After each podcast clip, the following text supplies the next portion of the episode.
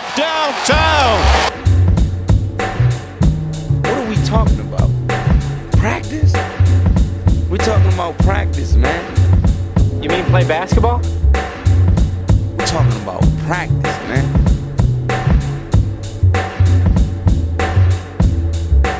From downtown.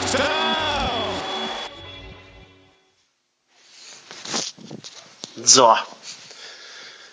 Bist du da? Jo. Ja, okay. Ähm, der nimmt auf, alles gut, super. So. Hallo und herzlich willkommen zu From Downtown, einem NBA und Basketball Podcast, Folge 136. Wir haben gerade zurückgerechnet, 42 Tage sind vergangen seit der letzten Folge. Äh, haben wir euch warten lassen. Das ist selbst für uns, äh, den unregelmäßig regelmäßigsten Podcast in NBA Deutschland, eine ziemlich lange Zeit. Wir haben leider Gottes viel der Playoffs bisher, jedenfalls podcastseitig, verpasst. Geguckt haben wir natürlich immer zwischendurch, aber um ganz ehrlich zu euch zu sein, äh, wir hatten das auf Twitter schon mal gesagt, es ist nicht so, dass wir zwischendurch viel gequatscht hätten, weil ich glaube, Phil, es sind auch bis auf ein paar Sprachnachrichten 42 Tage gewesen, in denen wir beide fast kaum miteinander gequatscht haben. Das stimmt. Ähm, das tut uns natürlich auch äh, diesbezüglich leid, aber mehr eigentlich noch wegen euch, unseren Zuhörern. Ähm, wir haben äh, immer gesagt, dass wir äh, die Podcasts so nehmen, wie sie kommen, aber waren doch überrascht, wie du, wie du schon gesagt hast, dass sie eben nicht gekommen sind. Äh, das lag tatsächlich äh, einfach schlicht und gemein daran, dass es keine Opportunität, keine Möglichkeit gab, äh, aufzunehmen. Ja. Ähm, Aber ideal ist das natürlich nicht. Wir haben uns da ziemlich, ähm, ja, in, äh, weiß ich nicht, äh, gekniffen, dass äh, das während den Playoffs jetzt ausgerechnet gerade nicht geklappt hat. Ähm, aber long story short, äh, ich freue mich natürlich trotzdem, dass wir es jetzt mal wieder geschafft haben, zueinander zu finden. Passend dann tatsächlich doch irgendwie nach äh, Game One der NBA Finals. Also Mhm. äh, das Timing könnte zumindest schlechter sein. Aber ähm, da haben wir natürlich auch so ein bisschen uns überlegt, okay, wie können wir das machen in Zukunft? Ähm, viele von euch werden natürlich auch so brandaktuell immer äh, den, den Blog eures Vertrauens oder vielleicht noch den einen oder anderen Podcast hören. Ähm, ich glaube, wir werden auch in der Regel nicht unbedingt gehört, um den letzten Boxscore oder das Ergebnis, äh, äh, weiß ich nicht, äh, kundzutun und sich darüber zu informieren. Aber dennoch, ähm, ja, haben wir so ein bisschen überlegt, wie wir uns da vielleicht in Zukunft ein bisschen aufstellen können. Mhm. Äh, Es ist ja auch so, dass die, die Podcast-Landschaft in Deutschland, was Basketball angeht, sich in den letzten, ich meine, wir sind jetzt im fünften Jahr oder wir haben fünf, nee, warte mal, doch, wir, ja, wir, wir haben eigentlich so knapp, müssten wir kurz vor dem fünfjährigen Jubiläum sein. Seitdem hat sich natürlich viel getan. Damals waren wir mit äh, einem anderen, glaube ich, der einzige deutsche Basketball-Podcast, der über die NBA gequatscht hat. Äh, mittlerweile habt ihr natürlich auch mehr Möglichkeiten auf Deutsch, euch über die aktuellen Dinge zu informieren. Ähm, ja, wie Phil schon gesagt hat, wir haben so ein bisschen überlegt, was könnten wir denn machen, äh, woran wir natürlich auch Spaß hätten, aber was irgendwie der Unregelmäßigkeit dann doch ein bisschen Rechnung trägt. Und Viele von euch, die uns schon länger zuhören, kennen die Memory Lane zum Beispiel, wo wir uns immer wieder bestimmte Spieler oder Teams oder irgendwelche Serien oder sowas rauspicken aus der Vergangenheit, die nicht unbedingt top aktuell oder tagesaktuell sein müssen und darüber reden. Ich glaube, darauf äh, werden wir vielleicht in Zukunft und ab der nächsten Saison ein bisschen mehr den Fokus legen und ja, vielleicht auch auf Dinge irgendwie, die uns während der Saison auffallen, aber die irgendwie zeitloser sind. Ich hatte mal irgendwann, als wir per WhatsApp geschrieben haben, so das Beispiel gebracht, wäre ja mal interessant zu gucken, wer der bessere Wing-Verteidiger ist, äh, ob Kawhi Leonard oder Scotty Pippen zum Beispiel, dass man vielleicht über solche Sachen mal redet oder oder oder. Also ich glaube, sowas wird es in Zukunft mehr geben. Wir haben da Bock drauf. Das heißt für euch ähm, Aktualität könnt ihr euch woanders holen. Natürlich werden wir immer noch über krasse Sachen in der NBA reden, die uns irgendwie unter den Nägeln brennen, das ist klar. Aber ja, dann kann man eben auch so einen Podcast auch mal guten Gewissens erst eine Woche später hören oder so. Ja, genau. Also ich meine, vielleicht noch ein Hinweis, wir werden jetzt nicht vollends zu Basketball Nostalgikern verfallen. Nee, Ähm, und jetzt irgendwie nur noch über, äh, weiß ich nicht, in, in alter Charles Barkley-Manier über die guten alten Zeiten reden, äh, no Blood, no Foul und so weiter und so fort. Aber ich denke, es ist schon ganz schön, insbesondere weil wir natürlich jetzt ähm, vom Podcasting her ein bisschen länger dabei sind und sicherlich jetzt auch nicht mehr jüngsten Basketball-Fans sind, auch wenn wir noch natürlich noch nicht alt sind, ähm, so ein bisschen das zu drücken und, und sich anzugucken, okay, wo gibt's vielleicht Dinge, die sich im Sport, im Basketball verändert haben, die sichtbar werden im Tagesgeschäft und in der aktuellen Saison. Und das ein bisschen zu verknüpfen. Ich denke, das wäre eine, ganz gute Geschichte. Ähm, ich meine, klar, ich werde jetzt auch nicht äh, mein ganzes Leben noch in, äh, in China leben. Äh, wir haben da natürlich auch ein gewissen, gewisses Hindernis mit der Zeitverschiebung.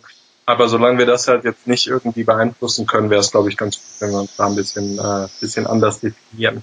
So sieht's aus. Aber, wie du vorhin schon angekündigt hast, natürlich werden wir heute die Folge dazu nutzen, ein bisschen auf das erste Spiel zurückzugucken und auf die folgenden Spiele der Finals dann vorauszuschauen. Ähm, ihr wisst es alle, da erzählen wir euch nichts Neues. Die Golden State Warriors liegen 1-0 hinten, beziehungsweise die Raptors haben zu Hause das erste Spiel gewonnen die Stories vor dem Spiel habt ihr auch alle mitgekriegt. Auf der einen Seite Boogie Cousins und vor allem Kevin Durant verletzt. Ähm, auf der anderen Seite wabert über den Toronto Raptors immer dieses Ding, ob Kawhi Leonard auch nach der Saison da ist oder nicht. Das scheint aber zumindest, was das erste Spiel angeht, das Team nicht sonderlich beeindruckt zu haben.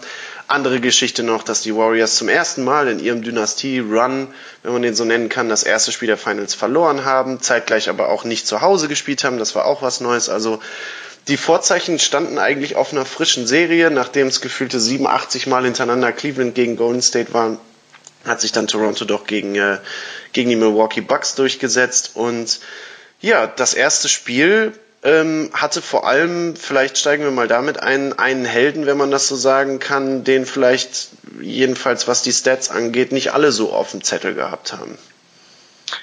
Ja, in der Saison sicherlich, aber Spicy P, wie er sich selbst nennt oder genannt wird, äh, Pascal Siakam, ähm, hat tatsächlich zu dem absolut richtigen Zeitpunkt ein Sahnespiel ähm, rausgehauen. Ich denke, da werden wir wahrscheinlich uns auch die Stats noch mal ein bisschen genauer angucken.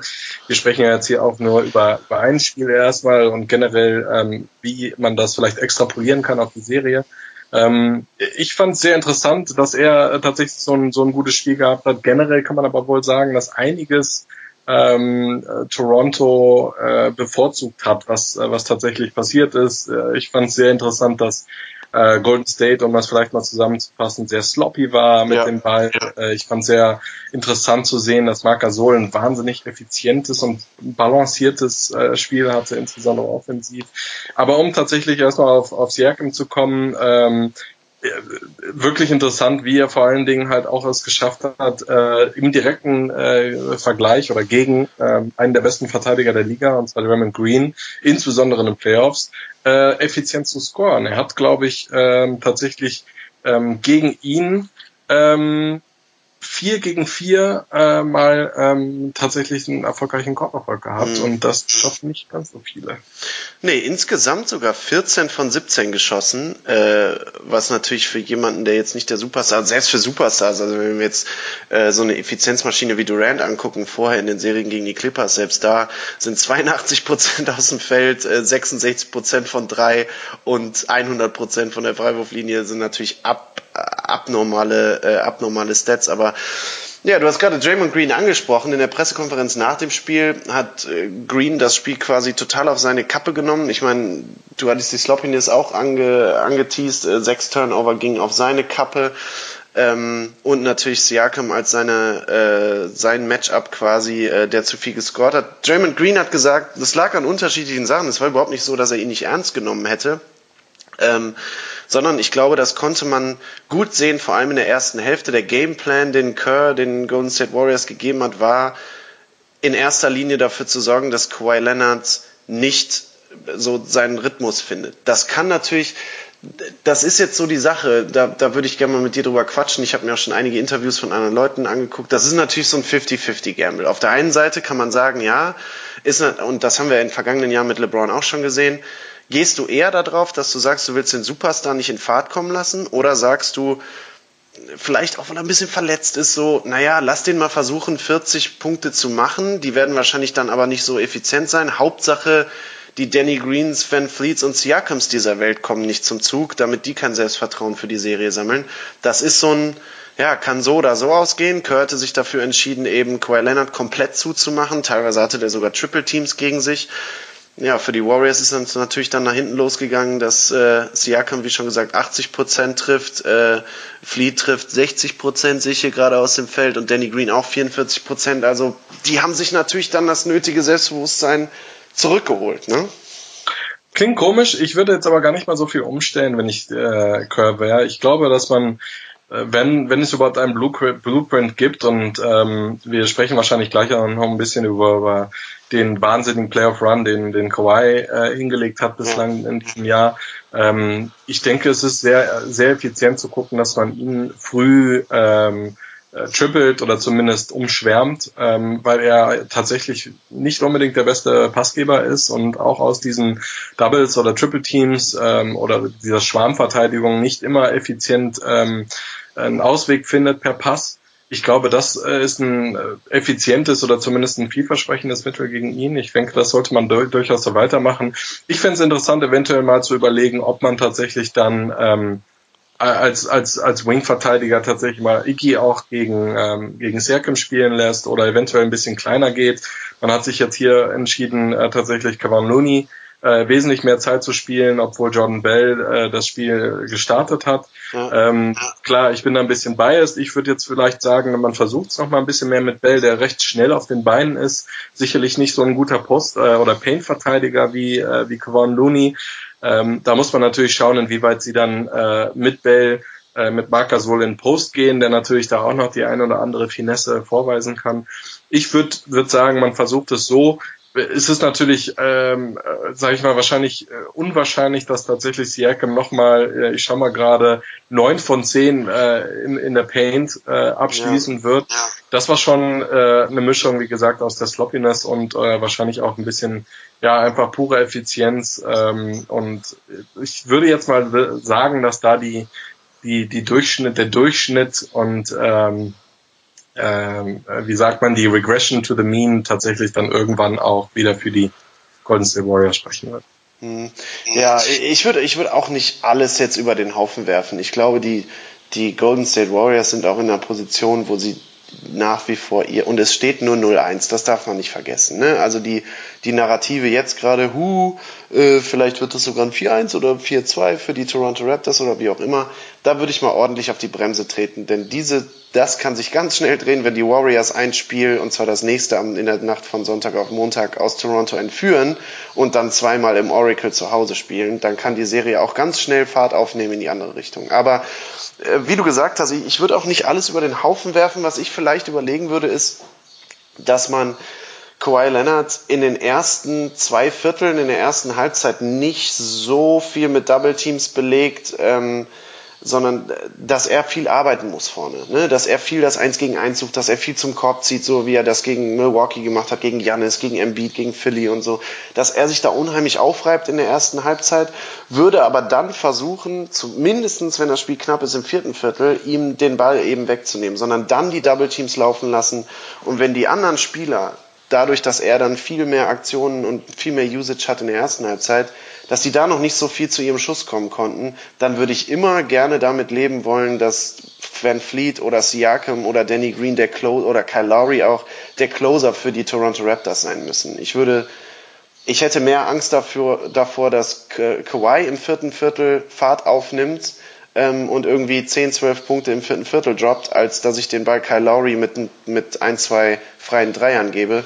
Da würde ich immer noch gerne mit der Wahrscheinlichkeit leben, dass ein paar davon daneben gehen. Insofern, ja, Gameplan würde ich auch so sagen, ähm, kann man in der Defensive äh, auf jeden Fall so laufen lassen. Die Transition muss besser werden, das ist klar, aber ich würde versuchen, in der ersten Halbzeit so viel wie möglich Kawhi Leonard sich selber, ja, sagen wir mal, müde laufen zu lassen, um ihn dann in der zweiten Hälfte kurz zu nehmen. Interessant ist, man hat natürlich mit dieser Spielweise, du hast es jetzt, sag ich mal, auf einer taktischen Ebene besprochen, ähm, auch was die Lineups betrifft, natürlich einige Konsequenzen. Ähm, eine der Konsequenzen war tatsächlich, dass Sean Livingston recht viel Spielzeit bekommen hat in diesem Spiel, 17 Minuten mhm. auf dem Parkett. Ähm, das liegt natürlich daran, dass man mit der Länge versucht, eben den Ball aus Kawhis Händen zu nehmen, eventuell dann auch äh, Pascal Siakam bei einem äh, bei einem Drive dann eben ein bisschen zu stören mit, äh, mit der Help Defense äh, aus den Guard-Positionen heraus. Das Ganze hat natürlich nur ein bisschen äh, das, äh, das Problem, dass man offensiv wesentlich weniger variabel ist. Und ich glaube, da kommen wir zu dem größten Knackpunkt, den, den wir wahrscheinlich beide, äh, ich auf jeden Fall, für die Warriors identifizieren. Und das ist natürlich die, die fehlende Tiefe ähm, durch den Ausfall von, von Kevin Durant und natürlich auch der Marcus Cousins, den ich in dieser Serie ehrlich gesagt jetzt nicht groß als X-Faktor sehe. Vielleicht sprechen wir da nachher noch mal kurz drüber. Ähm, das führt dazu, dass man halt äh, im Prinzip wirklich nur ähm, Draymond als Playmaker hat, äh, ohne wirklich direkt äh, Kopfgefahr auszustrahlen und dann eben nur zwei Spieler in Curry und Thompson, die Splash Brothers, die, die wirklich Gefahr ausstrahlen. Ähm, wenn man das dann noch kombiniert mit einem schlechten Spacing mit Sean Livingston oder auch Alfonso McKinney, äh, der natürlich extrem ähm, auf offensive Boards geht, er hat zwar zwei Dreier gesplashed, aber ich würde sagen, da müsste man sich überlegen, eventuell doch nochmal Quinn Cook ein bisschen mehr Spielzeit zu geben auf der Eins. Ich sehe da nicht so ein großes Problem, äh, ihn mit, mit Lowry zu matchen, weil Lowry tatsächlich dieses Jahr, äh, Jahr in den Playoffs, was seine, seine Shooting Stats äh, betrifft, vielleicht bis jetzt auf äh, die, die ähm, Eastern äh, Conference äh, Finals, ähm, nicht ganz so viel erreicht hat. Ich fände es nicht schlecht, da vielleicht ein bisschen mehr zu experimentieren, damit man ein bisschen mehr Spacing. Gehe geh ich mit, auf jeden Fall. Ich würde ähm, ja, also das haben die Raptors natürlich clever gemacht. Also was sie, was sie aus dem Spiel wegnehmen wollen, ist natürlich einmal das Playmaking von Draymond Green. Das heißt, sie, sie werden ihn nicht unbedingt, also was er ja super gemacht hat gegen Portland, das war ja eine absolute klasse, absolut klasse Serie von Draymond Green, ist, dass er super zum Korb gezogen ist. Jetzt geben sie ihm gerne die offenen Würfe. Das heißt, so dieses äh, pushen in die Zone und dann den Kickout, das kann er dann schwierig machen. Und das führt natürlich da auch dazu, das hat man ja schon oft gesehen, dass so das Zusammenspiel wenn Draymond Green ein gutes Spiel hat, ist die Wahrscheinlichkeit hoch, dass Clay Thompson auch ein gutes Spiel hat, weil er eben um seine Blöcke rumläuft, weil er ihm eben die freien Kickouts gibt und so weiter. Ähm, man hat jetzt auch Clay Thompson so ein bisschen mehr dazu gezwungen, aus dem Halbfeld zu agieren, ein bisschen mehr zu dribbeln. Das ist natürlich nicht so sein präferiertes Spiel. Die Catch and Shoots, diese todesschnellen Releases, das ist natürlich eher sein Ding. Und damit haben sie, würde ich mal sagen, schon so 20, 30 Prozent von Thompsons Gefährlichkeit irgendwie weggenommen. Ähm, ja, ich glaube, bei, bei Steph Curry ist es so, dass, äh, dass die genau das Spiel spielen, was schon äh, die Cleveland Cavaliers in allen Playoff-Serien oder Finals-Serien vorher gespielt haben. Sie versuchen ihm einfach tierisch auf den Keks zu gehen. Also sie versuchen ihn so hart wie möglich, so eng wie möglich zu verteidigen, ähm, weil er eben dann wenn die Aufstellung so ist, wie sie ist, ohne Durant dann doch einer der einzigen ist, der wirklich ganz allein im One-on-One -on -One seinen Schuss kreieren kann. Ähm, trotzdem muss ich sagen, auch wenn er jetzt weitaus nicht so effizient war wie zum Beispiel Siakam auf der anderen Seite, aber Curry hat für mich ein richtig, richtig gutes Spiel gemacht. Ähm, insofern, ja, muss man mal gucken. Ich glaube, diese ganzen Rotationen, die du gerade auch angesprochen hast, ich könnte mir vorstellen, dass man Iggy und Jerebko zum Beispiel oft in der Ecke stehen lässt, weil sie beide eben doch ihre freien Dreier treffen. Du hast Marcus Cousins angesprochen. Lass uns gerne, bevor wir dann zu Kawhi rübergehen, vielleicht mal kurz bei ihm bleiben. Ich halte das für wahnsinnig gefährlich, ihn vor allem wie jetzt im vierten Viertel spielen zu lassen. Offensichtlich mhm. ist er nicht in der körperlichen Konstitution, dass er gefährlich sein kann. Die Warriors haben Erfolg gegen Portland gehabt, eben über schnelle Wechsel, schnelle Cuts, um die Blöcke rumlaufen. Da ist er nicht der Typ für. Er hat ich finde immer so ein, zwei gute Pässe irgendwie am Start, nimmt sich aber dann vielleicht mal den einen oder anderen Lustwurf der, aus der Mitteldistanz. Äh, weiß nicht, also so leid mir das tut, weil ein fitter Boogie natürlich irgendwie einer der besten Big Men der Liga ist, aber ich sehe da im Moment keinen Platz. Ich sehe da, dass, dass Kevin Looney, äh, Kevin Looney, sorry, da irgendwie diese Aufgaben besser erfüllt. Also ich könnte mir auch vorstellen, ihn einfach gar nicht zu spielen. Ja, oder in der Crunch-Time oder im vierten Viertel zumindest wirklich auch mal klein ja, zu gehen. Ja. Ich wüsste ehrlich gesagt nicht, was da, was dagegen spricht, tatsächlich ohne traditionellen Fünfer zu spielen und Draymond auf der Fünf äh, stehen zu lassen. Ich glaube nicht, dass Marc Gasol ähm, äh, entweder auch, also ich würde sogar bezweifeln, dass er dann weiterhin auf dem, äh, auf dem Platz steht. Ja. Wenn er das doch tut, ähm, würde ich dann sagen, okay, dann, dann gehst du in den Post und guckst, dass du hilfst, je nachdem, wer äh, gegen ihn verteidigt und Draymond sollte ihn auf jeden Fall eins gegen eins im Post verteidigen können. Ähm, dann würde ich doch lieber offensiv ein bisschen variabler sein und verhindern, insbesondere im Open Court dann irgendwie der hinterher zu hecheln. Ähm, und in der Tat, das ist sicherlich eine Gefahr, wenn du, äh, wenn du jemand hast wie Cousins, der wahrscheinlich zurückgehechtet ist, in, ähm, von seiner Verletzung kommt, äh, und sicherlich in, in, Sachen Conditioning und Kondition noch nicht, äh, nicht so weit ist, und wenn wir ehrlich sind, auch in den letzten Jahren ehrlich gesagt nie so weit war, mhm. dass man äh, gesagt, okay, du, du läufst da jetzt mal mit irgendwie sechs, sieben, acht Possessions hintereinander. Ähm, das halte ich auch für, für sehr gefährlich. Frage ist, ob, äh, ob es nicht notgedrungen ist, dass sie ihn spielen müssen, weil ihnen halt sonst irgendwie die, die Optionen ausgehen, weil er tatsächlich wenigstens mit dem Ball was anfangen kann. wenn du dann irgendwann teilweise, und das war der Fall, äh, ein Matchup hast äh, oder äh, fünf Jungs auf Parkett mit Jerebko, mit Quinn Cook, mit äh, Sean Livingston und Iggy, da kannst du nicht sonderlich viel mehr machen, muss, muss ich ehrlich sagen. Und dann ähm, sehe ich auch eher, dass äh, dann eben die Splash Brothers äh, 42 plus und auch ein Iggy mal 35 plus Minuten spielen muss, insbesondere im Spiel 2. Ja, Iggy ist ja glaube ich auch nicht fit, ne? Also Iggy, ja. Je länger die Serie, also ich habe von Anfang an gesagt, ähm, das ist natürlich jetzt auch kein besonders heißer Take, aber je länger die Serie, desto besser für Golden State. Also ich glaube, je länger die Serie geht, desto größer die Wahrscheinlichkeit, dass Golden State Rhythmus findet. Das darf man vielleicht auch nicht so vergessen in Spiel 1. Ne? Die hatten zehn Tage Pause, die haben kaum, also das sind ja dann keine wirklichen Spielsituationen. Ähm, auf der einen Seite kann man sagen, ja, die sind alle rested, aber den einzigen Spieler, den du wieder zurückhaben willst, der verletzt ist, ist Kevin Durant und das hat trotz der zehn Tage nicht geklappt. Der wird ja jetzt, so wie gemunkelt wird, erst zu Spiel drei wiederkommen. Ähm, ja, also wie gesagt, das ist halt der Grund dafür, ne? Dass, äh, je länger die Serie geht, stellen, nehmen wir mal an, die würden das zweite Spiel in Toronto klauen und zu Spiel drei und vier oder drei oder vier wäre Kevin Durant wieder dabei. Puh, Kawhi sieht für mich so aus, als hat er 30, 30 richtig gute Minuten in sich, aber danach wird's halt auch eng. Ne? Der humpelt sich an die Freiwurflinie da. Ohne so ein wahnsinniges Spiel von Pascal Siakam, glaube ich, wäre sogar dieses Spiel verloren gegangen. Obwohl die Warriors 16 Turnover oder 17, nee 16, ähm, und insgesamt auch kein gutes Spiel gemacht haben. Aber wenn wir jetzt mal sagen, Pascal Siakam spielt einfach ein ganz normales Spiel, äh, macht irgendwie seine 20 Punkte und schießt 50 Prozent statt 80 Prozent aus dem Feld, dann ist das Spiel ausgeglichen. Ne? Clay Thompson hat kein gutes Spiel gemacht, Draymond Green hat kein gutes Spiel gemacht. Ähm, das hatten hier gerade so gepiept in der Leitung. Egal. Ähm, deswegen, also ich glaube, da muss schon bei Golden, bei Golden State stimmt halt vieles noch nicht und bei Toronto muss alles stimmen. Das ist so, je länger die Serie geht, glaube ich, so der größte Haken, den ich sehe. Vielleicht noch ein Punkt dazu. Äh, ähm, dieses Ding, ja, Golden State ist besser ohne Kevin Durant das ist Quatsch. Natürlich ist das Quatsch. Also kein Team jemals in der Geschichte der NBA hätte Kevin Durant nicht gebrauchen können, glaube ich.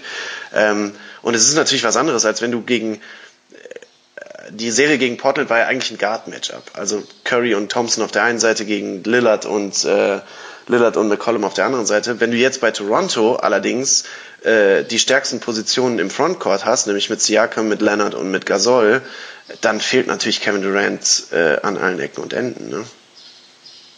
Ja, ich denke, diesen Hot Take können wir auch zu Grabe tragen. Ja. Ähm, hier, ähm, ich denke, das ist ziemlich überflüssig. Da sind machen machen einige Leute, äh, insbesondere die sich Basketball-Puristen schimpfen, es sich ein bisschen äh, komplizierter als es ist. Ähm, ich, ja, in der Tat. Also ja, ich, ich kann nachvollziehen. Ne? Man, man sagt, okay, sie spielen den alten Warriors-Ball und das ist so ein bisschen diese, äh, weiß ich nicht, Nostalgie, die sich daraus äh, hört und, und äh, alles schön und gut. Es mag vielleicht auch sein, dass sie sich ein bisschen mehr ähneln dem Team, äh, das man gesehen hat, ich weiß nicht, vor vier, fünf äh, Jahren. Ähm, aber ähm, wenn man dann natürlich abseits der, der des Cores und insbesondere natürlich äh, des, des Triumvirats um Draymond Green und den Splash Brothers dann eben guckt, dann äh, ändert sich das nicht ganz mehr so.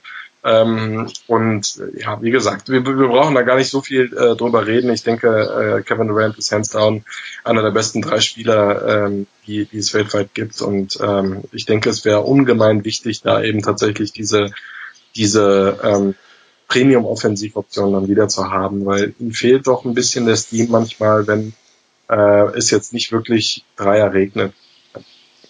Ja, und vergessen wir mal nicht, also vor, vor fünf Jahren, als der Run losgegangen ist und dann, äh, oder vor vier Jahren und äh, äh, da ist Iggy Finals MVP geworden. Ne? Der war einer der drei besten Verteidiger der Liga. Der Mann ist jetzt fünf Jahre älter, den hält quasi nur noch das Tape seine Knie zusammen. Sean Livingston war vielleicht damals in der Liga einer der besten Guards, der von der Bank gekommen ist oder so die beste siebte Option äh, äh, der Liga. Der Mann ist auch fünf Jahre älter geworden und kann eigentlich nicht mehr als 15 Minuten spielen. Also ähm, es ist nicht so, als steht da das gleiche Team wie 2015 auf dem Parkett. Ne? Das, das darf man, glaube ich, nicht vergessen. Aber ähm, du hast es gerade angesprochen. Lass uns doch mal den Praise auf Kawhi Leonard machen. Ich glaube, das ist echt verdient. So ein Run. Äh, ist das vergleichbar? Genau, das wollte ich dich gerade fragen. Ist das vergleichbar mit dem Run, den Dirk vor mittlerweile acht Jahren gehabt hat? Absolut, habe ich viel dran gedacht, ehrlich gesagt, insbesondere beim, beim Bugs, äh, in der Bugs-Serie. Ähm, ich glaube, das äh, kann man durchaus so sagen, ist natürlich sowieso immer schwierig, individuelle ähm, ähm, äh, ja, Dinge zu vergleichen.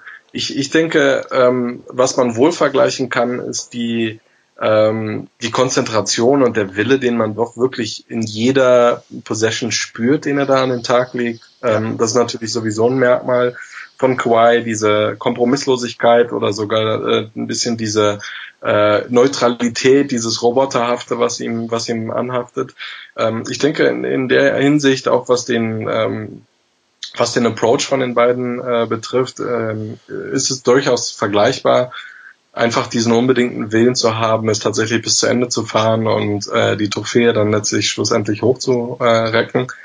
Und ähm, was tatsächlich auch ein bisschen die, äh, die Rolle im Team betrifft, ist es durchaus ähnlich. Ne? Es gibt jetzt keine dedicated Number Two. Du hast mal ein gutes Spiel natürlich von Lowry. Äh, Siakam müsste das sein, hat tatsächlich aber auch einige Spiele gehabt, wo er ziemlich versteckt war. Und dann äh, ist es letztlich runtergekommen, dass, ähm, äh, dass Kawhi das Spiel an sich gerissen hat und tatsächlich dann hat es auch nicht so sehr auf den Boxscore ähm, musste man nicht so sehr auf den Boxscore gucken, dass er teilweise irgendwie 29 Schüsse genommen hat oder mhm. ein bisschen an, äh, an Effizienz äh, es gefehlt hat, sondern dass er tatsächlich einfach, ähm, um es wirklich ganz simpel auszudrücken, den Ball ins, äh, in die Häuser ge äh, gebracht hat. Und ähm, das hat er mit einer erstaunlichen Konsistenz an den Tag gelegt.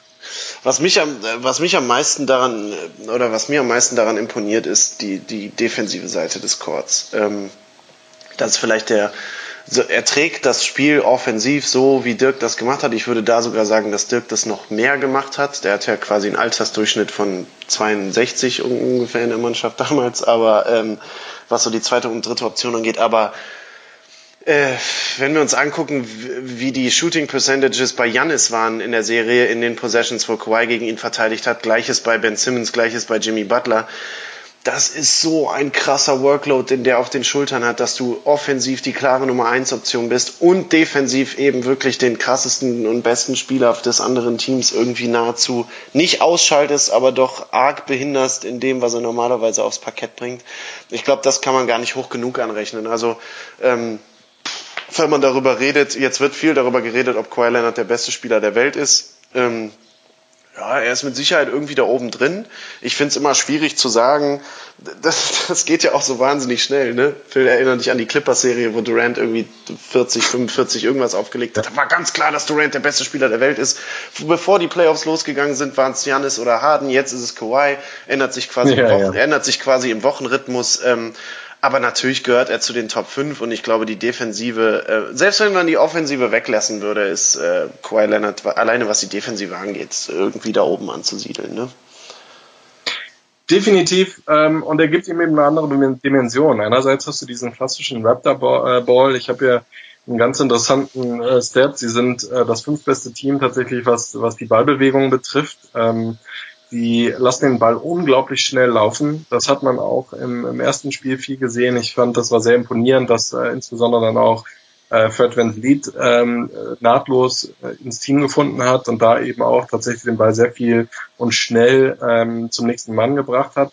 Er, ähm, Quai, gibt tatsächlich dem Team nochmal eine andere Stabilität, wenn es dann im Halbfeld mal ganz ruhig gehen soll oder man auch ISO spielt, tatsächlich dann äh, eine veritable Lösungs- und äh, veritable Option zu haben. Und ähm, ich denke, das ist eine, ähm, eine Seite, die die Raptors vorher in den letzten Jahren insbesondere als Geheimfavorit, quote unquote, halt immer vermisst haben und jetzt haben.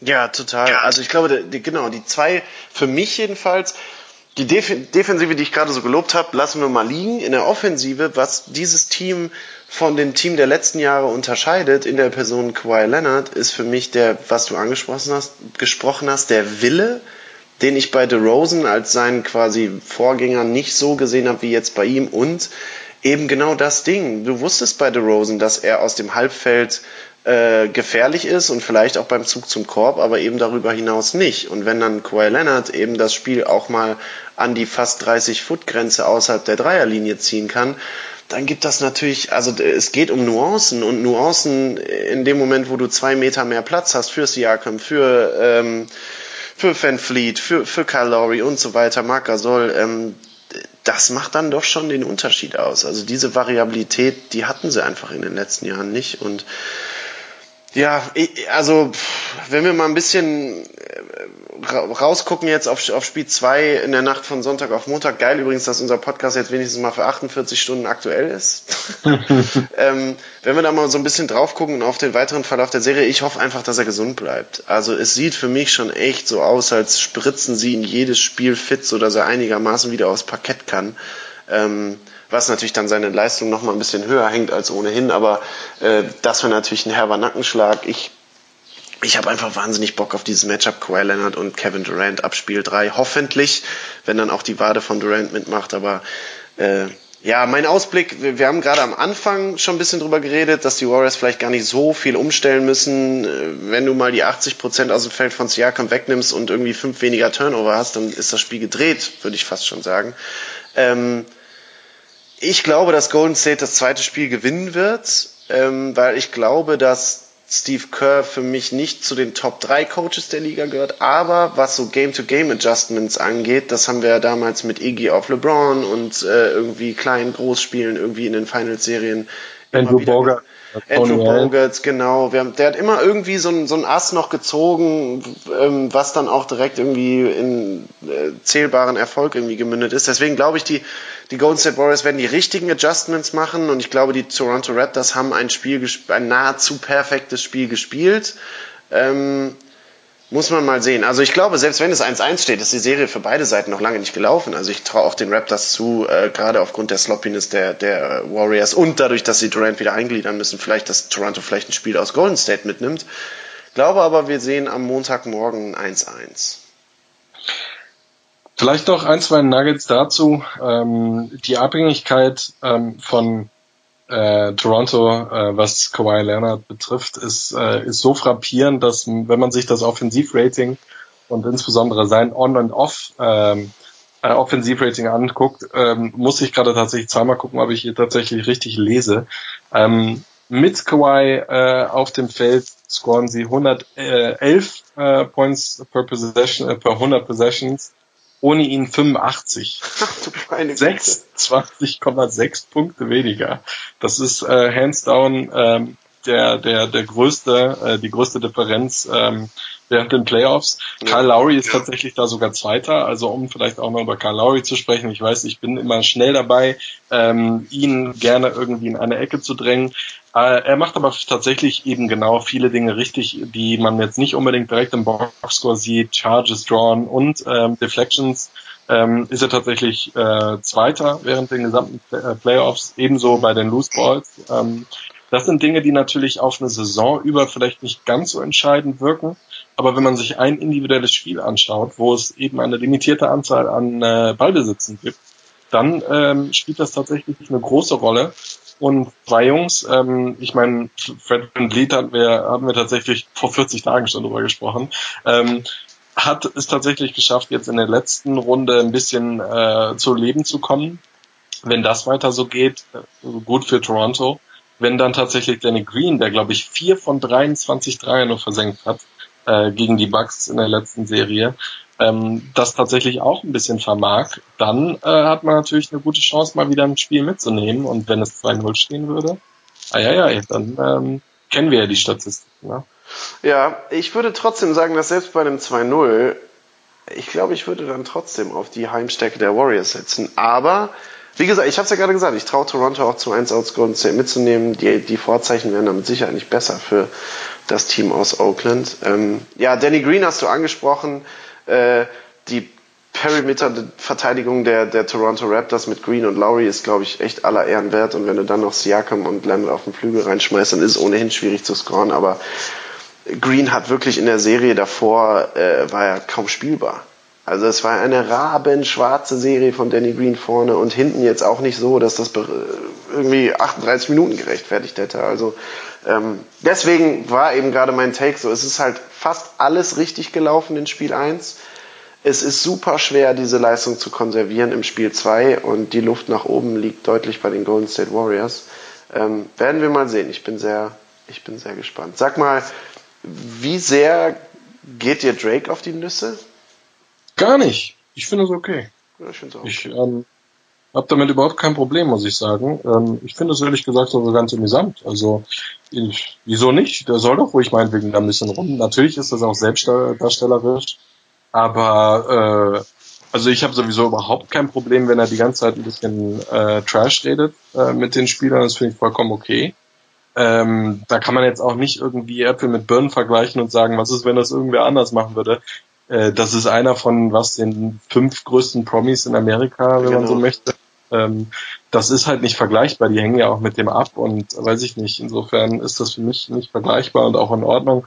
Muss jetzt nicht unbedingt die rausnehmen, irgendwie den Coach zu marschieren. Das muss nicht sein, aber äh, ich meine, man muss da jetzt auch nicht mehr draus machen. Insofern finde ich das echt okay.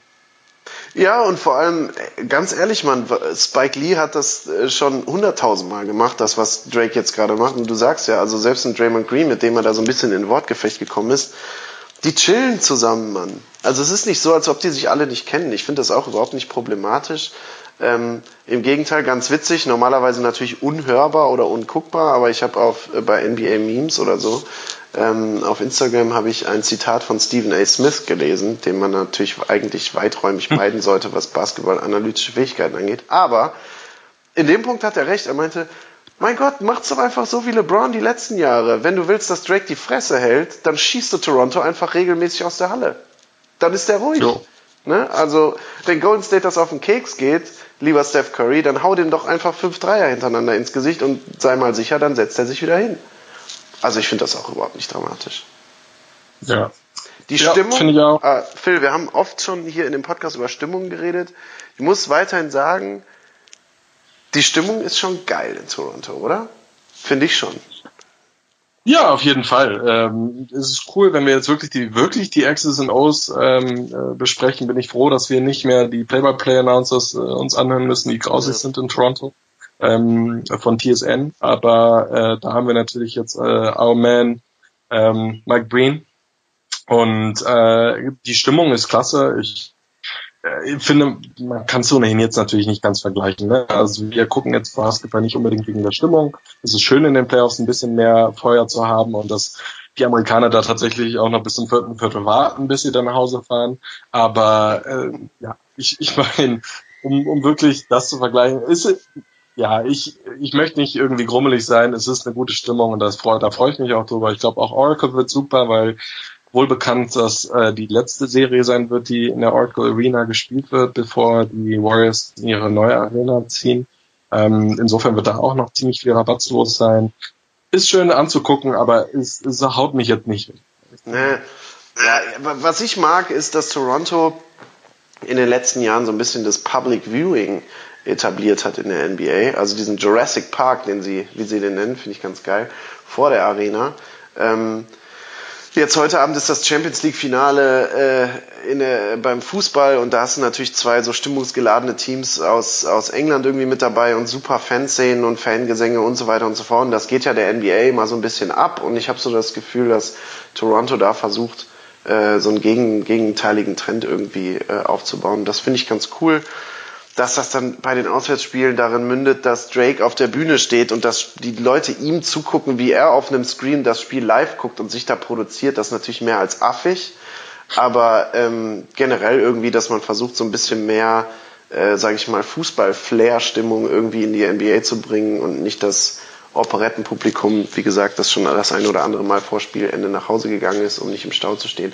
Das finde ich ganz cool, das gefällt mir gut. Ja, es gibt witzigerweise sogar in zwei Arenen äh, gibt's äh, Sections, wo du äh, recht viel stehst, wo auch ähm, mehr oder minder halt äh, tatsächlich Gesänge, ähm, also Fangesänge halt an den Tag gelegt werden. Das ist in Milwaukee und in, äh, in Atlanta. Ähm, das ist ganz witzig. Da gibt's tatsächlich ein bisschen Sections, die ein bisschen mehr Stimmung machen. Äh, möchte ich das jetzt auch nicht ganz äh, absprechen. Ähm, und es wäre natürlich schön, wenn, wenn es sich bewegt, aber es wird ja nie vergleichbar. Jetzt hast du gerade so, äh, es hat sich wieder so ein bisschen angehört, als wärst du gerade ins Wasser gesprungen mit deinem Mikrofon. Aber also verstehen konnte man dich auf jeden Fall, aber äh, ja, ihr kennt das, liebe. Büb, da kam eben ein Ton von Skype. Hey, Moment, bist du jetzt weg? Ja, ich glaube, jetzt versucht es gerade wieder neu zu connecten. Schauen wir mal, ob ich ihn wieder in die Leitung kriege. Eine Sekunde mal eben. Hallo? Ja, Mann. Die Bandbreite erstmal halt äh, bis ins Nichts reduziert und jetzt dann eben einfach mal 5 Megabyte pro Sekunde. Ich meine, was ist denn hier los? Krass. Einer auf den Schlauch getreten. Strange. Super strange. Strange. Ja, lass uns doch Wir- zum Abschluss kommen. Sollen wir Tipps geben? Ja, können wir machen. Was hatte ich denn gesagt? Wann ist denn weggebrochen, als ich darüber gesprochen habe, dass es noch andere äh, Scheiße gab? Weiß ich nicht. Okay. Äh, ja, liebe Freunde, so, ähm, wir sind gerade aus der Werbepause gekommen. Ja. Ähm, nicht Miller Light, das ist ziemlich grausig. Ähm, ich weiß nicht, gibt es eigentlich in Berlin Craft Beer?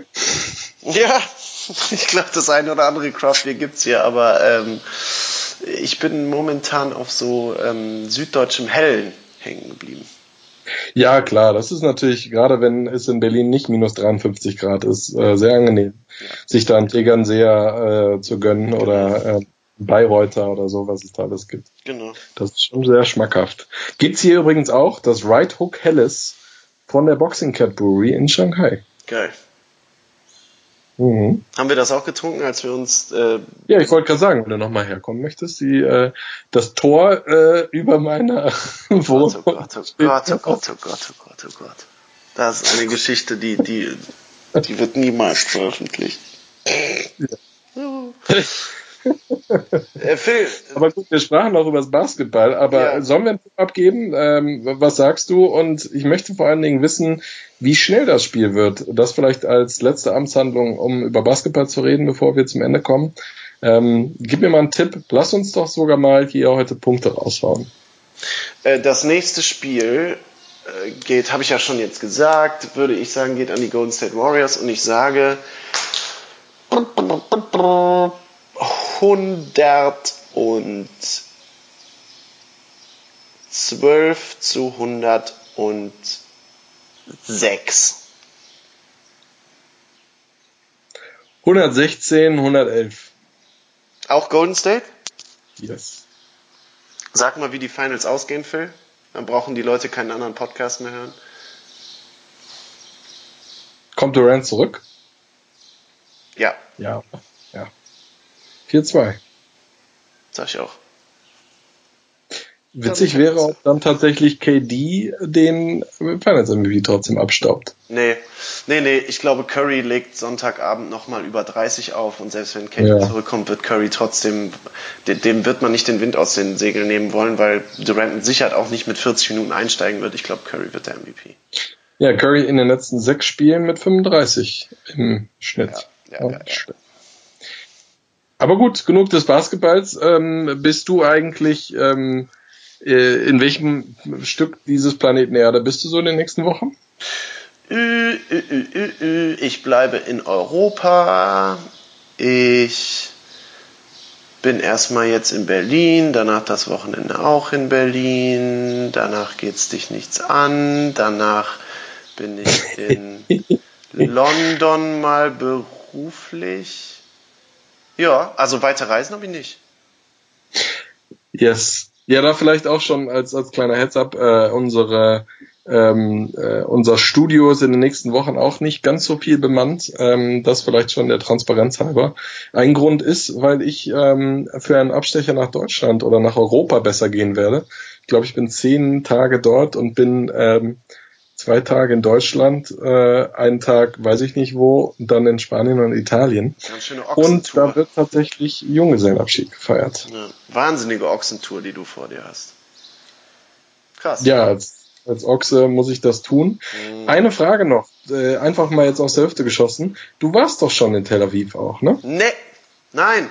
Obwohl das zu den Ländern gehört, die ich quasi beruflich ähm, mit in meinem Job Abdecke. auf dem Schreibtisch habe, habe ich es leider noch nicht geschafft und ist aber ein ganz großes Ziel von mir, muss ich wirklich sagen. Höre nur Gutes, höre ganz, vor allem was das Essen angeht, Phil, du als ähm, kulinarischer, äh, ja, wie sagt man? Pudi. ja, Foodie-Enthusiast. Ähm, ich höre immer nur, dass es in Tel Aviv äh, kulinarisch absolut Champions League ist. Ja. Ja. Ich denke, das äh, sollten wir auf jeden Fall mal machen. Aber ähm, nichtsdestotrotz, dann wünschen wir äh, uns und euch ein schönes Wochenende. Ähm, hier ist es grau und grau. Äh, vielleicht werde ich mir aber einen Right Hook Helles holen, um mir den Tag etwas zu erhellen. ja, ich gehe mir jetzt gleich ein Fahrrad kaufen. Ihr werdet nämlich in Berlin 30 Grad. Danach gehe ich Tischtennis spielen, werde mich beim Champions League Finale bebieren. Und als kleines Schmankerl habe ich so einen coolen Tune gefunden, den ich jetzt gleich hier hinten an dem Podcast dranhänge. Ihr könnt euch also in den Park legen, auf die Wiese oder ihr hört es im Auto, dreht mal auf. Ähm, ist eine Instrumental-Cover-Version von I Shot the Sheriff. Ähm, warum mache ich das? Weil ich am Dienstag zu Eric Clapton gehe, der das Lied ja von Bob Marley auch gecovert hat. Und ja, so viel dazu. Das kommt gleich im Abspann. Hört sich gut an. Mal schauen. Äh, wir nehmen übrigens auch Wetten an, ob das Bike, das du kaufst, genauso loyal äh, zu dir ist wie ähm, LeBron James zu seinen Franchises. Ja. Ja, das hängt davon ab, ob äh, die anderen, meine Fellow Berliner, damit einverstanden sind, dass ich das länger als eine Woche behalte oder ob sie das zu ihrem eigenen machen, wenn ich das irgendwo abstelle. Share Economy und so, ne? Ja, Share Economy, ja. Äh, Bike to go. okay. So, meine das Freunde, äh, ja, dann äh, hören wir uns irgendwann wieder und äh, schreibt mal wieder. Wir haben lange keine Post mehr von euch gekriegt. So äh, Bewertungen und so, ganz ehrlich, pff, ja, könnt ihr machen, aber eigentlich wäre es cooler, wenn ihr irgendwie mal wieder schreibt. So, ne? Brauchen wir, wollen wir auch, ähm, aber schöner ist immer ein paar kleine Anekdötchen zu holen, äh, zu, zu hören und zu lesen. Insofern, ähm, ja, wünschen wir euch alles Gute und ich glaube, du musst noch was sagen, damit wir vernünftig rausgehen können. Ja, ab in die Sonne. From downtown. Reingehauen.